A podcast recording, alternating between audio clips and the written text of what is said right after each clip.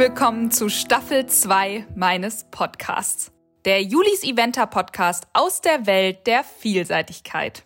Nach einer thematischen Folge kommen wir jetzt wieder zu einer Herzensangelegenheit. Folge 15 ist endlich wieder eine Pferdegeschichte. Lange, lange hat's gedauert, äh, ja sozusagen 14 Folgen lang, aber ich habe es mir nicht nehmen lassen. Ich hatte so ein paar Ideen im Kopf und wir steigen ein mit einer der bekanntesten Pferdegeschichten, die es überhaupt nur gibt. Es ist ja kein Geheimnis mehr. Ich habe es ja in der letzten Folge schon angeteasert, um wen es geht. Und zwar Ingrid Klimke und ihr Herzenspferd Praxi oder FRH Butz Abraxas. Er ist 1997 geboren, das heißt, er ist dieses Jahr 24 Jahre alt, steht gesund in ihrem Stall auf der Weide und 99,8 Prozent Vollblut. Das ist eine Menge. Und ich kann es jetzt schon mal sagen, es war nicht unbedingt die Liebe auf den ersten Blick, was es irgendwie umso sympathischer macht. Die Folge heute wird von Ingrids langjährigem Partner Uwex präsentiert. Und wusstet ihr eigentlich, dass Uwex nicht nur tolle Reithelme hat? Es gibt auch stylische Sonnenbrillen, Sportbrillen zum Reiten oder Fahrradfahren, Reithandschuhe und natürlich Helme für andere Sportarten wie Rad- oder Skifahren. Danke für euren Support. Soweit so gut. Ihr wartet sicher ganz gespannt darauf, dass es jetzt endlich losgeht. Ein kleiner Hinweis noch.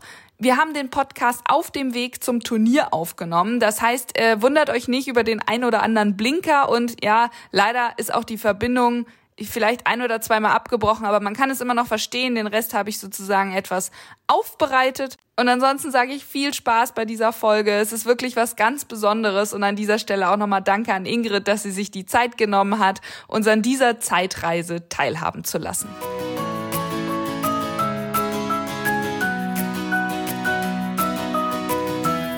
Ja, Ingrid, ich freue mich sehr, dich auch in der zweiten Staffel meines Podcasts begrüßen zu dürfen.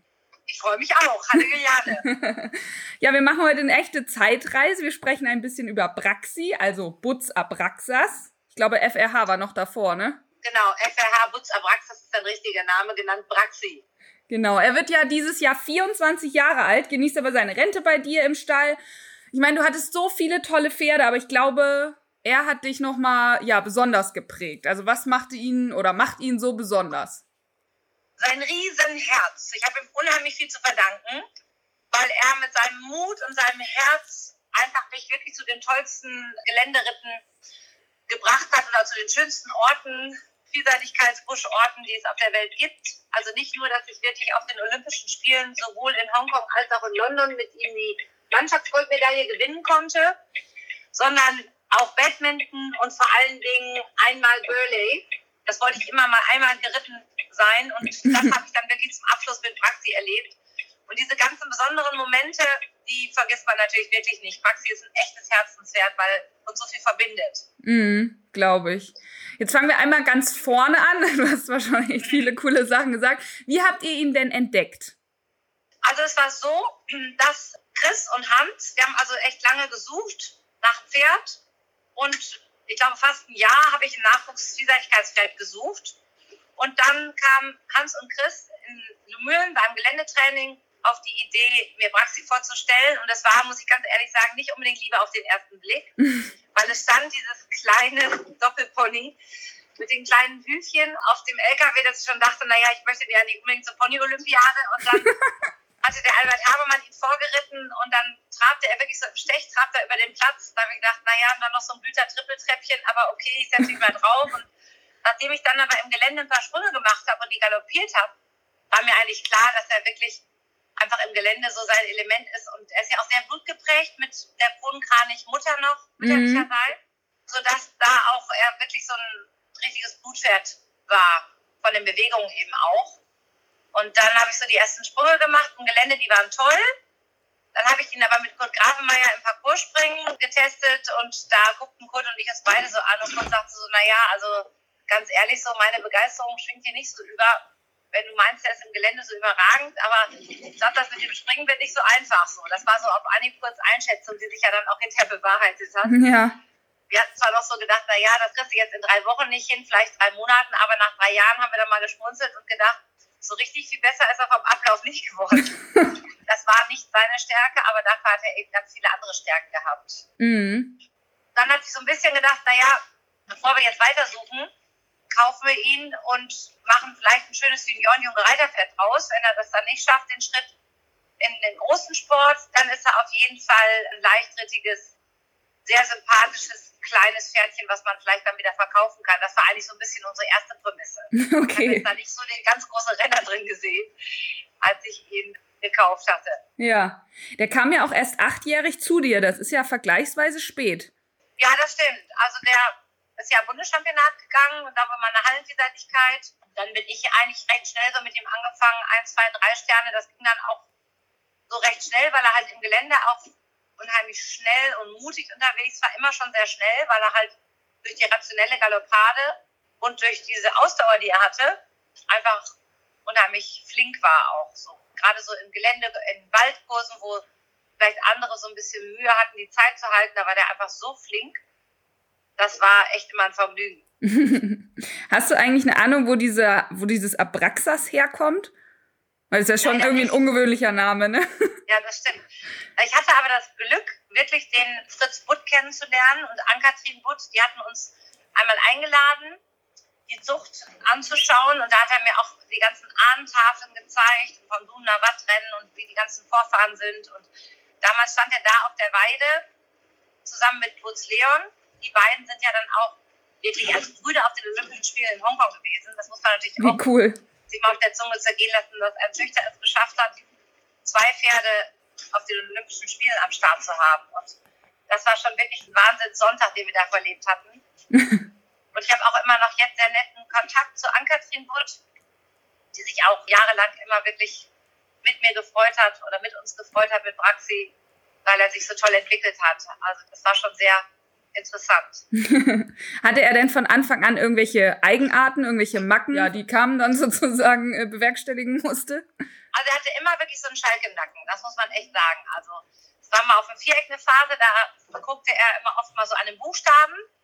Da haben wir dann überall Jacken auf die Buchstaben gelegt, auch in Hongkong noch. Da legte Chris Bartel immer am Ende der Diagonalen im starken Trab, scheute er immer so, guckte er da hin und so. Und dann hat er da immer eine Decke rübergelegt. Dann haben wir Blumen draufgestellt und alles Mögliche gemacht, um mir da so ein bisschen von weg zu bewegen, dass er da immer hinter den Buchstaben ungeheuer sieht. Das war dann aber ganz witzig, weil ging wirklich da eine sehr schöne Aufgabe in Hongkong. Und in der Schritttour auf einmal guckte er so auf den Boden und, und ging so einen kleinen Schritt zur Seite, dass ich auch erst nicht gedacht habe, das hat er da jetzt gesehen. Das waren mal Spatzen, die da auch umflogen. Das hat man dann hinterher erstmal in der Vergrößerung erkannt, weil das Viereck auch so weit weg war. Da gesagt, der hört und sieht aber, aber auch Sachen, die kein anderer sieht, ja. ob da jetzt der Spatz da auffliegt oder nicht. Das dauerte so ein bisschen, bis er auf dem Viereck so die Gelassenheit hatte. Und dann hinterher muss ich sagen, so die letzten Jahre waren natürlich ein Traum, weil nachdem er alles gelernt hat und dann habe ich auch viele Endossonen geritten und so, dass er erstmal im Viereck entspannt war. Aber dann wusste er ganz genau, wo es drauf ankam und gerade so Lektionen wie Halten und Rückwärts und Einreiten und auch selbst den starken Trab und Mitteltrab konnte ich hinterher so toll entwickeln. Und da hatte ich immer das Gefühl, er war ganz stolz. Der ging in meiner ganz schönen Haltung, ganz fein, sowieso auch schön zu sitzen. Also man konnte so richtig so eine Aufgabe reiten und denken, eigentlich brauche ich nur auf Stil achten, weil der kleine Maxi ganz, ganz groß auf dem Viereck tanzen möchte. So. Es war, war sehr süß. Also der Gerissen wird ja immer gleich so 10 cm größer. Ja. Wie groß war der denn oder ist der denn? 62, viel mehr hat er nicht. Ach krass. Ja, es war wirklich klein. Und oh, so groß wie mein Pferd.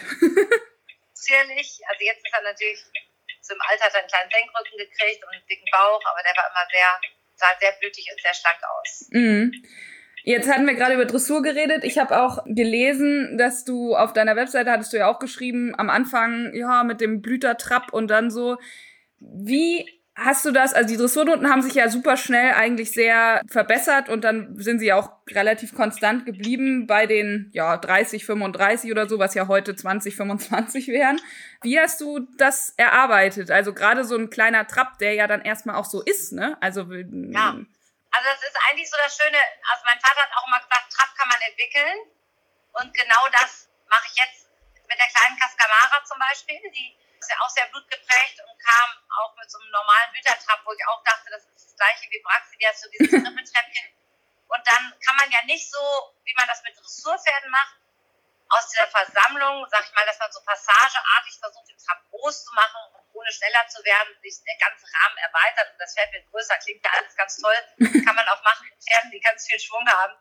Wenn sie das nicht haben, dann geht das auch so ein bisschen übers Tempo. Also es ist schon so, dass ich dann wirklich ganz viel im Leichtrahmen auf großen Linien, auf 20, 60 reicht da nicht aus. Also auch schön mal draußen ums Feld oder draußen auf der Rennbahn und auf langen Linien wirklich Leichtrahmen und zulegen, bis die auf einmal merken, dass sie da noch größeren Trab haben und es noch so einen, so einen fünften Gang gibt mit Weiche vorne strecken und dann immer loben und dann wieder das, den so wirklich andressieren, so, dass die schon in der Ecke wissen, aus der Ecke halbe Parade zurückkommen, gerade machen und dann möglichst schnell beschleunigen, dass dieser große Trab dann kommt und den dann schön durchhalten und ganz viel loben, wenn sie es gemacht haben, dass sie dann verstehen, was sie eigentlich wollen, bis man später so ein bisschen mehr aus diesem Halten, rückwärts, antraben, auch mal so halbe Tritte, haben wir auch mit ihm damals probiert. Das mache ich jetzt auch zum Beispiel. So Cascamara ist so ähnlich. Da denke ich auch, die wird auch irgendwann mal eine ganz tolle Dressur gehen. Oder macht sie jetzt ja auch eigentlich schon so.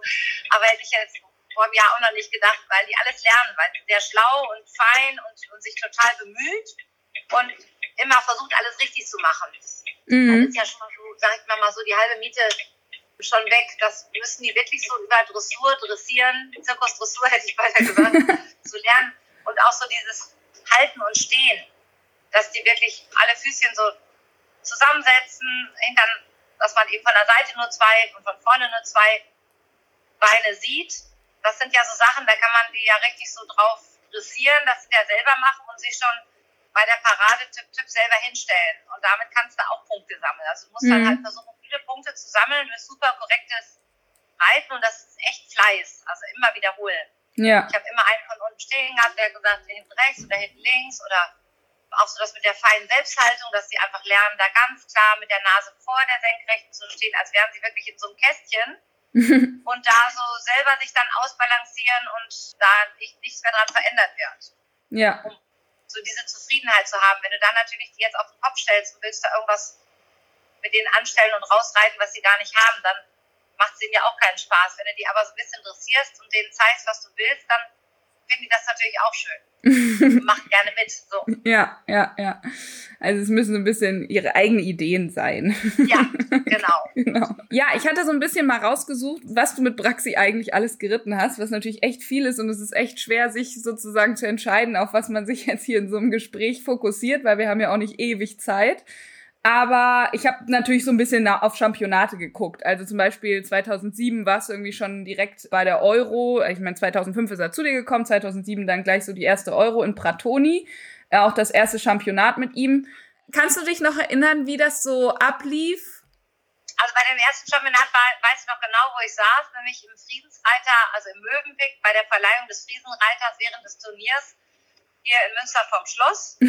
bei dem Dressuren Springturnier, da saßen wir und auf einmal kriegte ich eine WhatsApp, du bist mit Maxi nachgerückt und dann kurz Zeit später kam und sogar in die Mannschaft, weil zwei ausgefallen sind. Oha. Ich stand eigentlich auf der Reserveliste und es war jetzt so ein bisschen so ein nahtloser Übergang dann von Sleep Late zu Abraxas. Damals war ja Sleep Late die Nummer eins und Braxi ist so nachgekommen, rangewachsen. Mhm. Und das war dann auch irgendwie klasse, dass dann auf einmal es wirklich Braxi gleich geschafft hat, in Pratoni am Start zu sein. Da ging ja dann eine sehr schöne Dressur und im Gelände war ich erster Starter und dann ging es ziemlich bergab über so zwei sehr schmale Schilder, so Dreiecke. Da hatte ich dann Vorbeilaufer, zweiter Mannschaftsreiter Peter auch noch und dann haben hinterher alle die Alternative gewählt. Oh. da war ich halt Guinea Pig und habe gesagt, äh, echt schade, auf der anderen Seite toll, dass ich dabei bin. Ja. Und so haben wir uns dann eigentlich so hochgearbeitet. Und dann war es einfach toll, weil er halt einfach im Gelände so ein Verlasspferd war. Und das war auch diese Zeit mit Chris Bartel und Hans Melzer zusammen. Ich habe unheimlich viel wirklich von Chris gelernt, dass er sagte, ähm, das wirst du nicht verändern, dass er so schnell ist, weil einfach erstmal ein schnelles Pferd ist. Aber du musst es schaffen, die Vorbereitungspunkte zu haben. Mhm. Da musst du durchkommen. Und dann haben wir immer wirklich so geübt, Preparation Point, also zulegen und dann richtig einfangen, halten, rückwärts und so, dass er einfach noch mehr auf mich hört, wenn ich im Gelände Einfluss nehmen wollte und ihn auch parieren wollte. Und auf der anderen Seite sagte er zum Beispiel in London, da ging es so bergab und es war klar, dass man, wenn man in London in der Zeit reiten will, wirklich von vorne bis hinten jede, jede Sekunde rausholen muss und geschickt reiten muss, damit man das äh, schafft, dass sie am Ende nicht müde sind mit dem Berg, der dann kam. Und mhm. dann sagte er immer nur bergab, let him run as fast as he wants, he's fast like a rabbit. Und als ich dann da bergab Vollspeed, habe ich gedacht, fast like a rabbit ist doch untertrieben. Ja. Also ich kam mir dann auch immer unheimlich schnell vor, weil er einfach so flink war. Und ich habe unheimlich viel da auch wirklich Chris Bartel zu verdanken, weil ich mit Braxi und ihm halt sehr viel über das sichere Geländereiten auch gelernt habe. Mhm. Was mich wirklich echt geprägt hat, muss ich wirklich sagen. Also ohne Chris hätte ich mich nie getraut, Burley zu reiten. Also beim ersten Mal bin ich alleine abgegangen mit Kam und mit An und dann haben wir uns wirklich angeguckt und gesagt, also wir müssen das ja gar nicht machen, vielleicht gucken wir uns erst am Samstag an, die alle anderen das machen. Fahrt einfach wieder nach Hause. Ja wieder, genau, vielleicht kommen wir einfach dieses Jahr wieder, ist ja auch schön hier, wir haben einen schönen Platz.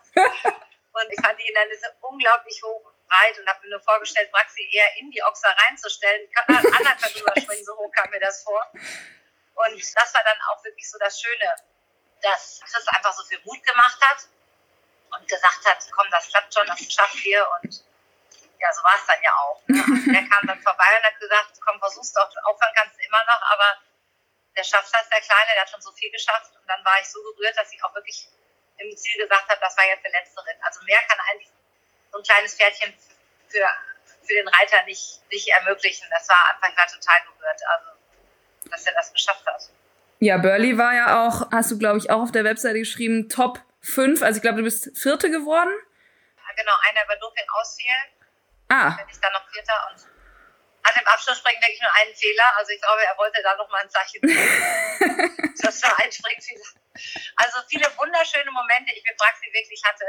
Und ich muss auch sagen, auch zum Schluss noch, weil das Schöne war zum Beispiel auch, dass ich nach Bölli dann gesagt habe, er ist echt noch topfit, was machen wir? Und Greta war so in Startlöchern, die war gerade zwölf, wollte gerne loslegen. Nee, er ist doch jünger sogar, die ist, glaube ich, schon eben angefangen. Auf jeden Fall bin ich dann los und die erste Artenseitigkeit stand da in Startlöchern und ich war ganz entspannt, weil ich wusste, Praxis passt jetzt auch auf Reti auf, wie schön. Ja.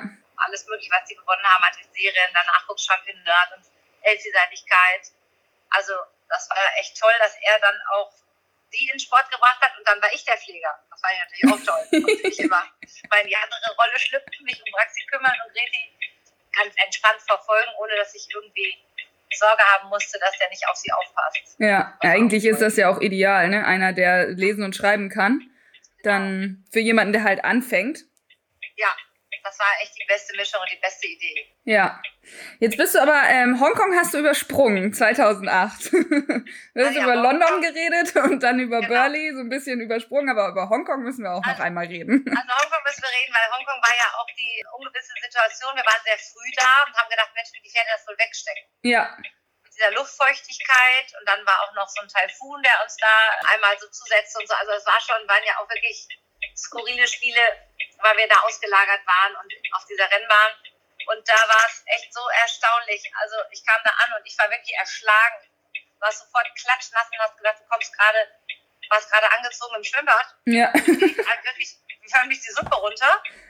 Und der war kernig und quiekte rum und war total frisch und munter. Ich dachte, das gibt's doch gar nicht. Also da fliegt er ja ans andere Ende der Welt und ist putzmunter. da habe ich am Ende ja dann eine Alternative äh, geritten, weil das Mannschaftsorder auch war und war auch wirklich ein toller Kurs. Der ist da so flott auch durchgaloppiert. So schnell hatte keinen einzigen Punkt, dass ich gedacht habe, das ist unglaublich, was dieses kleine Pferdchen für ein Stehvermögen hat, was der fast ein Güter. Also dieser fünfte Gang, also diese zweite Luft, die ja. kam einfach immer so automatisch, dass ich ganz oft ins Ziel kam und dachte, Mensch, ich könnte ich jetzt nochmal. Also, das war in Hongkong eben so ungewiss, wie die Pferde das wegstecken. Und äh, da war ich total begeistert. Ja. Und da sprang er ja auch gut, aber ich bin hier noch im Einzelfünfter, ne? War ich richtig happy da. Ja. Hatte er einen Fehler. Aber Ein Fehler. Das war super. Ich wusste nicht im Nachhinein, dass ich mich über einen Fehler so freue, weil es kam ja dann noch schlimmer. Ja. Aber zu Hongkong kann man auch noch was Gutes sagen, weil ich habe ja gesagt, er hatte immer so ein bisschen Schalk im Nacken. Ja. Also auch in der Hinsicht, dass er zum Beispiel, wenn wir in der Gruppe galoppiert sind, konnte er nur vorne galoppieren. Da habe ich aber später im Alter gedacht, Mensch, jetzt ist Bobby da, der will auch immer vorne galoppieren und Bobby schlecht auch mal nach dem anderen, wenn die überholen. Mhm. Jetzt kann Praxi ja im Alter nun auch mal lernen, wenn wir jetzt hier zum Spaß noch ein bisschen ausreiten, dass er einfach mal hinten in der Gruppe oder in der Mitte bleibt und mal das Feld so ein bisschen als neutraler Waller unser Ausreitfeld entzerrt. Aber Pustekuchen, sobald wir galoppiert sind, schlich er sich, schafft er es immer, irgendwie den anderen vorbeizudrängeln und war eigentlich nur glücklich, wenn er ganz vorne weggaloppieren konnte. Das hat er auch bis zum Schluss tapfer durchgehalten, ob Kinder drauf saßen oder ob Kam oder ich drauf saßen. Also er hatte so ein paar Marotten, da musste ich lachen und man wusste immer genau, wenn er so kernig war, das nahm er den Kopf so ganz groß, guckte ganz große Augen, dann wusste ich immer, oh, irgendwas brütet da gerade aus und wir waren in Quarantäne vor Hongkong mit Chris Bartel und Hans und den Reitern mit dem LKW, Quarantäne-LKW nach Mochterbeck gefahren zum Galoppieren und wollten unser letztes Abschlussgaloppieren machen. Mhm. Leider hatten wir die Pfleger verpasst, die saßen nämlich in dem Bus an einer anderen Stelle und warteten auf den LKW, mit dem wir gefahren sind, der Reiter. Aber irgendwie haben wir uns leider nicht getroffen. Also haben wir gesagt, naja, wir fangen schon mal an, wir machen die jetzt fertig. Chris und Hans halten die fest, wir satteln eben und dann wird schon mal galoppiert. Und dann hat sich Chris mal so kaputt gelacht, weil er sagte, das kleine Doppelpony. Und ich habe gesagt, das ist mir eingefallen. Halt ihn wirklich richtig gut fest. Der ist hier, der sieht den Berg, der will gleich losgaloppieren. der funkelt schon mit den Augen. Und er stellte sich so lässig davor, hatte den Sattel noch nicht fest. Und in dem Moment machte der sich, bockte Praxi einfach los, machte sich frei und galoppierte dann mit Sattel, der sich dann runtergedreht hat, die Bügel runter. Ach du Scheiße und galoppierte dann an Divo vorbei auf dieser Chance, alleine, weil er die anderen überholen wollte. Und die Treppe, Zügel runter und ich so, oh Gott, ne? Da haben die sich alle umgeregt, was macht ihr denn hier? Seid ihr eigentlich lebensmüde? Bist du bescheuert? Willst du eigentlich gar nicht Mensch machen? Und ich habe dann gesagt, sag mal Chris, ich habe dir doch gesagt, du sollst jetzt festhalten. Ich war echt sauer. Und dann passierte es wirklich noch beim zweiten Mal, also wurde richtig stramm gemacht, ich will gerade aufsitzen und sag, halt den fest, ne? der macht das sicher gleich nochmal. Ich saß halb drauf, da lässt er den los. Ich so im Losgaloppieren wieder runtergefallen und das zweite Mal. Und dann kam Nicht wieder dein Ernst. Sagte, ich glaube ganz sicher, dass du dich mitnimmst. Zweimal dein Pferd hier frei rumgaloppieren lassen. Das kann doch nicht dein Ernst sein, dass dir sowas passiert. Ja? Also solche Sachen, da war er dann auch immer gut für und Gott sei Dank hat er sich nicht verletzt oder ist alles gut gegangen, aber den hat manchmal eine, haben die anderen immer ein bisschen unterschätzt, dass er doch so seine Eigenheiten auch hatte. Ja, musstest du denn dann überhaupt noch galoppieren, weil er war ja zweimal den Berg alleine dann. Nee, zweimal hat er sowieso alle überholt, ist zweimal alleine, also ich wollte auch schon gar nicht mehr, weil ich dachte, alle guten Dinge sind drei, wenn mir das jetzt nochmal passiert. Er hat gezeigt, dass er auf jeden Fall fit ist. Oh nein, die Story ist wirklich sehr witzig. Also nicht in der Situation mit Sicherheit, aber so im Nachhinein. Oh nein. Dann kam natürlich, kam an und fragte nur, sag mal, was habt ihr denn gemacht? Ich sag, ich kam ohne dich wirklich nicht. Ich war Sattel und festhalten, bis ich drauf sitze. Leider kann ja. Chrissy nicht so festhalten wie du. Leider nicht. ah, ja. Was auch so schön ist, wir hatten, wir hatten irgendwann mal auf so einer LKW-Fahrt, auf so einer langen Fahrt, dann kam nicht so ein Buch, wo das Titelbild war, einer galoppierte nur mit Halsrückfrei auf der Wiese. Und dann habe ich gesagt, weißt du was, kann, was machen wir im Praxis über den Winter?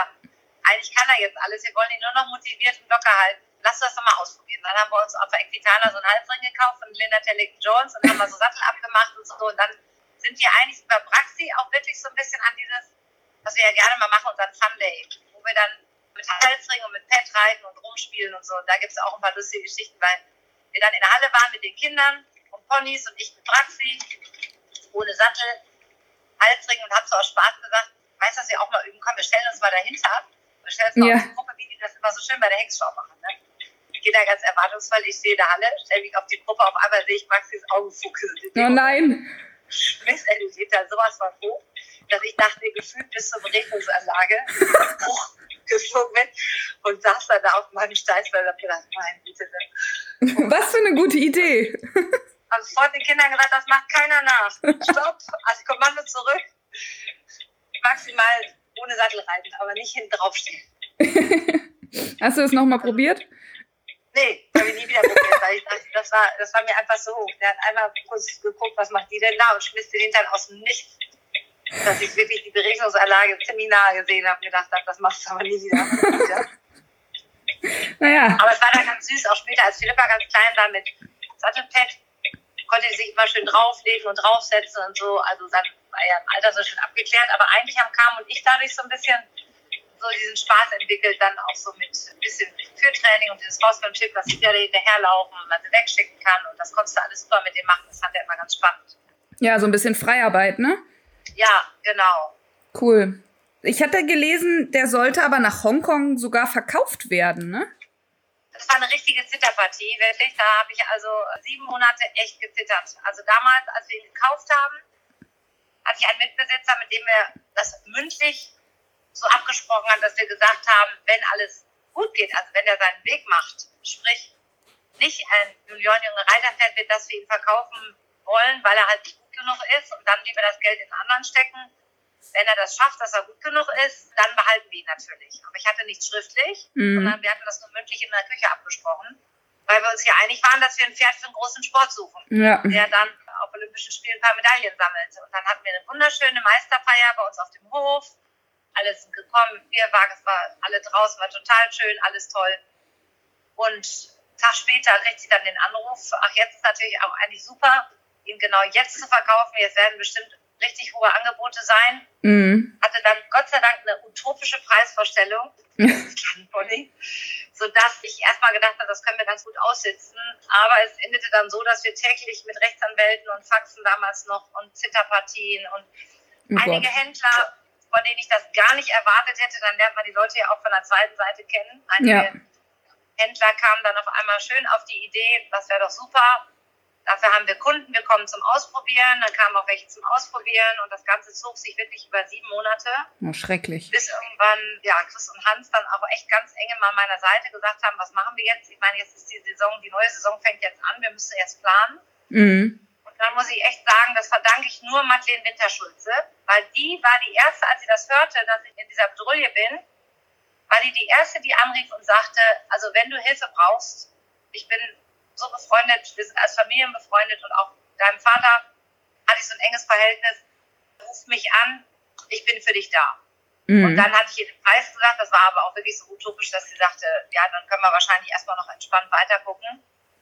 Und dann konnten wir den Preis hinterher drücken, aber es war immer noch ein wirklich horrender Preis, den ich hätte auch mit allen Mühen des Zusammentuns, also der Hannoveraner Verband hat auch noch was getan und auch noch, wir haben noch versucht zu sammeln und so, aber ohne Madeleine hätte ich ihn auch sieben Monate später nicht behalten können. Mhm. Also die hat ihn dann wirklich gekauft und gesagt, die hat donnerstags abends zugeschlagen, Freitag gesagt, ich mache es. Da hat Chris und Hans bei uns gesessen und wir haben sie zusammen angerufen. Freitags hat sie das Geld überwiesen und die Sache war vom Tisch. Also das oh. ging dann auch so schnell und so erlösend, dass ich ihr wirklich bis heute total dankbar bin, weil ich ihn dann wirklich genauso behalten konnte wie meinen eigenen und brauchte nie wieder Sorge haben, dass er mir weggenommen wird. Ne? Ja.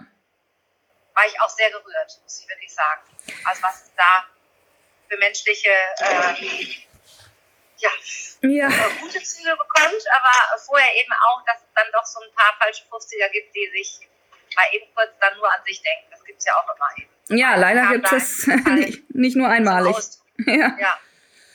Mann, Mann, Mann. Okay, und dann bist du fünf Sterne. Wir hatten jetzt schon ein bisschen über Burley geredet. Das war aber erst so der Abschluss sozusagen. Ja, 2010 genau. hast du erstmal angefangen, in Lumülen fünf Sterne zu reiten. Wann, ja. wann war diese Idee da? Okay, jetzt mit dem Doppelpony reite ich jetzt einfach mal ja. fünf Sterne. Ja. Irgendwann, ich, ich glaube, das waren auch Chris und Hans, die mich da befriedigt haben und gesagt haben, Mensch, komm jetzt, wenn er über vier Sterne kann, noch über fünf Sterne. Es ging irgendwie immer so ein Stern weiter. Mhm. Man konnte ihm das auch nicht ansehen, weil er halt so rationell sprang. Konntest du immer schlecht sagen, hat er jetzt mehr drin oder hat er jetzt mehr Vermögen oder nicht? Oder mhm. Und er hat es eigentlich jede Stufe in der gleichen Art gemacht. Unspektakulär ist er genauso lässig rübergesprungen einfach ein bisschen höher, ein bisschen weiter, ohne sich zu zerreißen oder zu verausgaben. Ich sag mal, so eine Ascha zum Beispiel, die war ja als junges Pferd immer so, dass sie jede Hecke aussprach. Ja. Unheimlich überspielen hat, so wie damals auch Escada. Und bei Praxi hast du es gar nicht gemerkt. Der ist einfach so, okay, nächster Stern, nächster Stern. Und genauso galoppiert er über fünf Sterne dann. Und da hatte ich auch im Bett mit zwei unterschiedliche Situationen. Einmal war es echt gigantisch. Und einmal hatte ich auch wirklich einen richtig blöden Sturz am Gatter mhm. an dem weißen Gatter. Und da sind wir beide richtig geflogen. Also da hatte ich auch echt im Moment richtig Angst um ihn, weil ich eben lag und ich genau wusste, ist er auch gefallen und so. Und dann bin ich da auch mit Krankenwagen abtransportiert. Also im Nachhinein war es nur das Knie und das war gut. Ihm ist gar nichts passiert. Aber das war echt so eine Schrecksekunde, weil wir da beide halt einfach auf die rechte Seite so gefallen sind. Das war auch so eine Sache, oh, das war auch so echt so eine Schrecksekunde, die wir beide hatten. Mm, das war das erste Badminton, ne? Ja, beim zweiten genau. war es dann ja deutlich War's besser. Dann habe ich auch gesagt, da müssen wir nochmal wieder. Ja, okay. Und dann war ja beim zweiten Mal, hat es alles gut geklappt. Und die Geländerunden waren auch beide Male wirklich fantastisch. Ja. Und auch Kentucky, also es gab ja dann auch Kentucky 2010 waren ja dann die Weltreiterspiele. Genau. Das war auch wirklich ein schwerer Kurs und es ging richtig rauf und runter.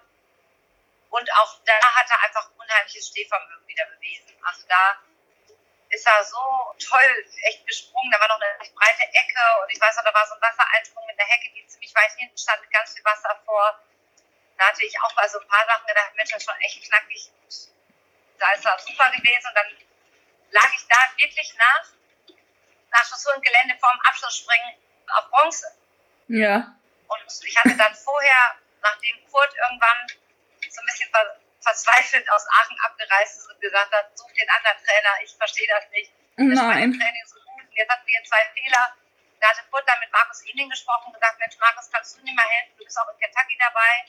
Kann ich lieber zu dir kommen? Und dann bin ich auch einen Winter mit Profis zu Markus gefahren und der hat sich auch selber mal draufgesetzt. Dann haben wir in Heckemore mal mit Heckemore gesprungen und alles Mögliche probiert und gedacht, Mensch, er springt. Dann war ich noch in Appelhütten hier beim Dorf, habe ein M-Springen gewonnen oder bei M-Spring 0 nicht gewonnen.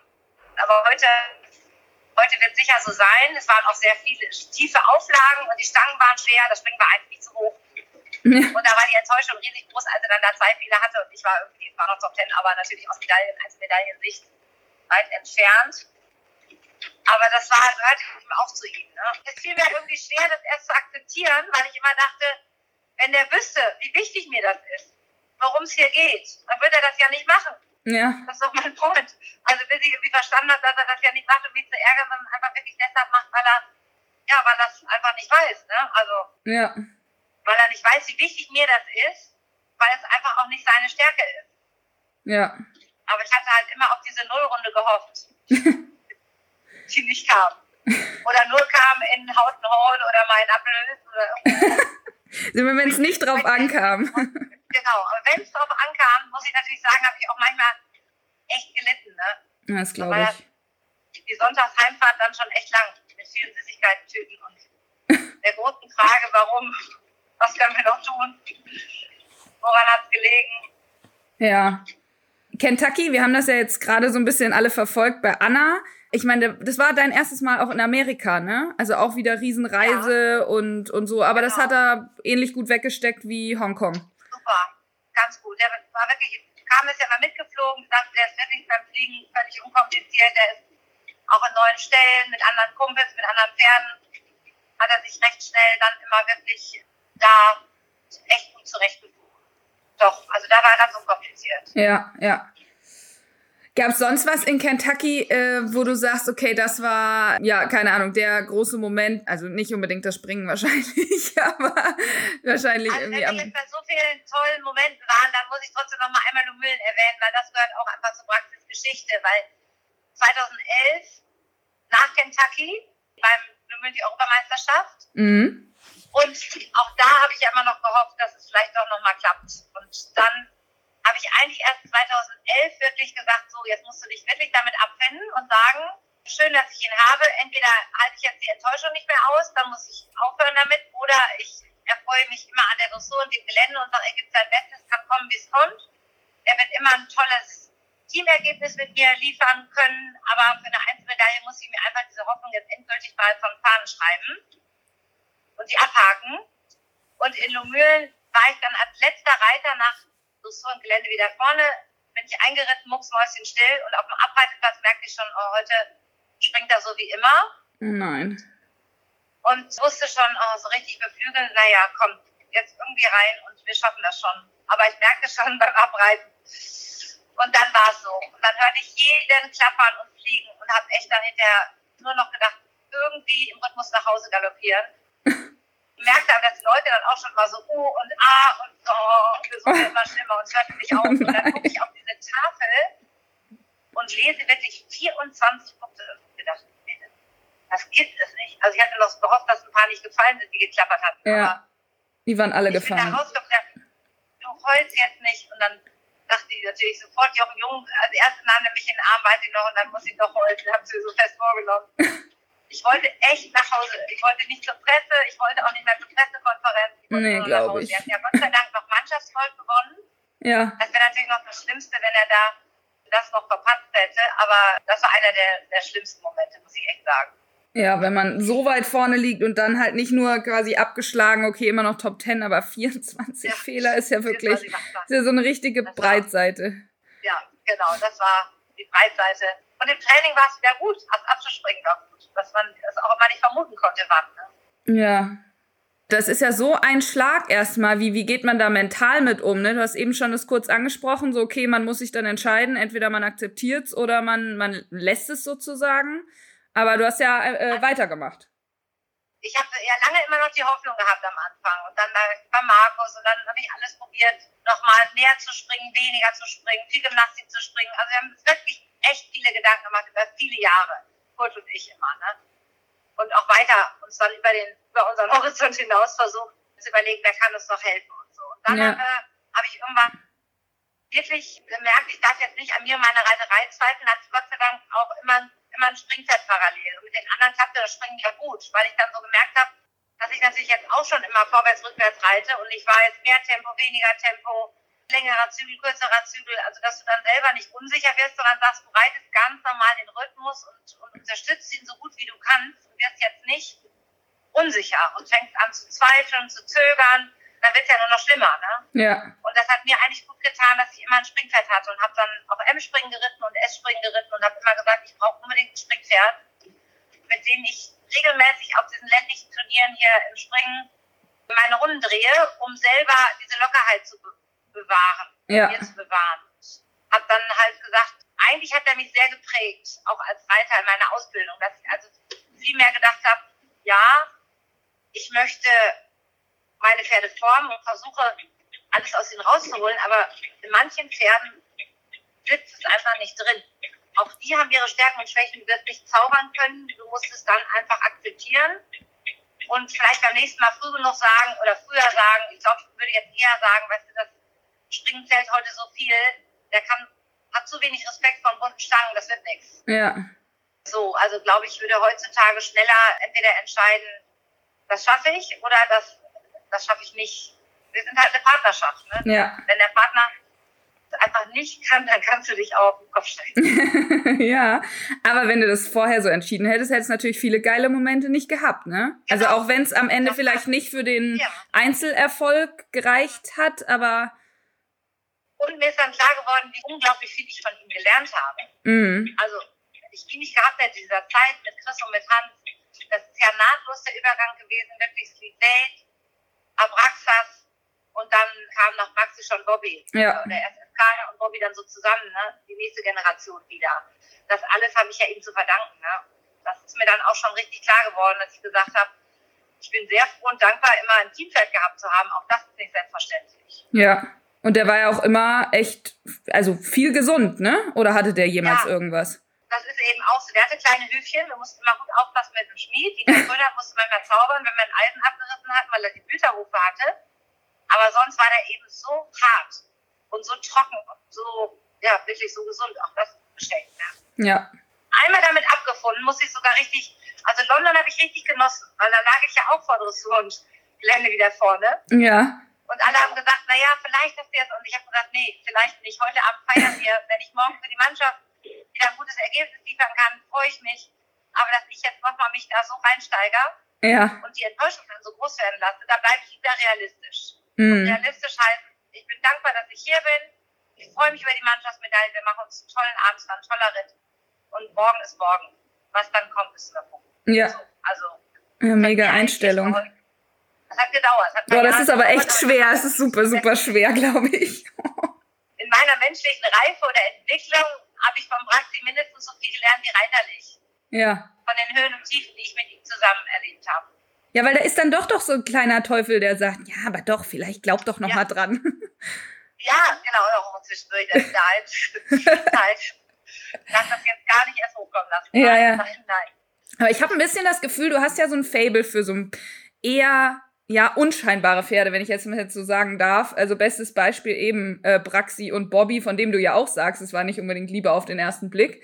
Und verwandelt sie dann irgendwie in diese, in diese Top-Top-Athleten. Wie ja, gelingt glaub, das? das? So, ich musste auch lachen, als ich die Mittelsitzer, das nette Ehepaar Lauber, damals Vater uns über Ascher mitmachen, muss man sagen, da kam Ascher aber auch mit einem langen Winterfell, hatte noch so richtig viele Haare da am Kinn und überall und sah so rottig aus. Ja, und dann, dann, guckten wir die Box und sagten, den Esel, dieser kaufst du, die kaufst du den Esel. Und ich so, ja, jetzt, also nur optisch, also die hat ganz viel Qualität, also aus dem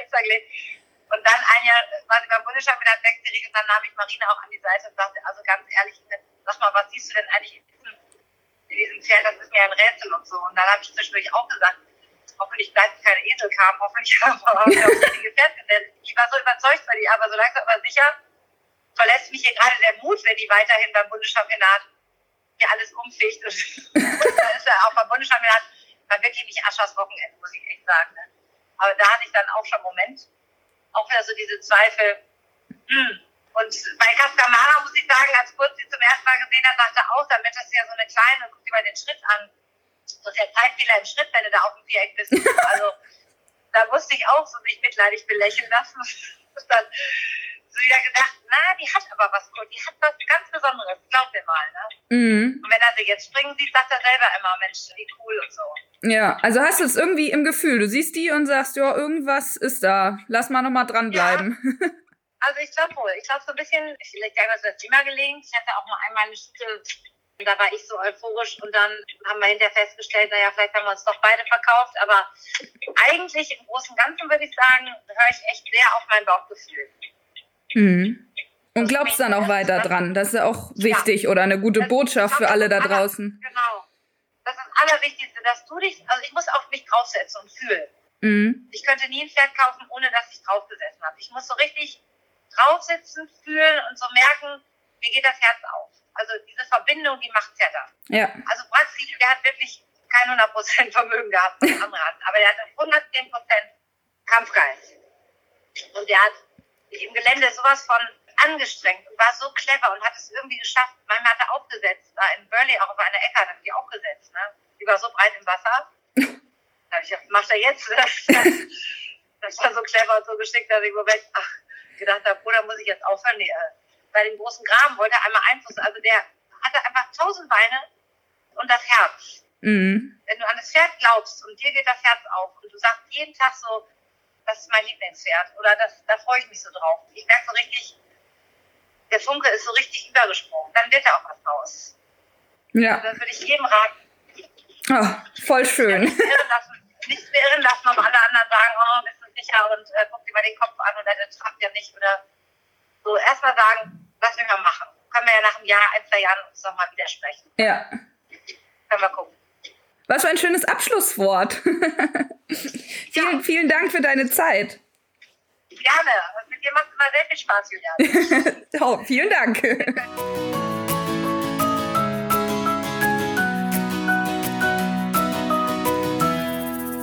Wisst ihr, warum ich die Pferdegeschichten so, so, so toll finde?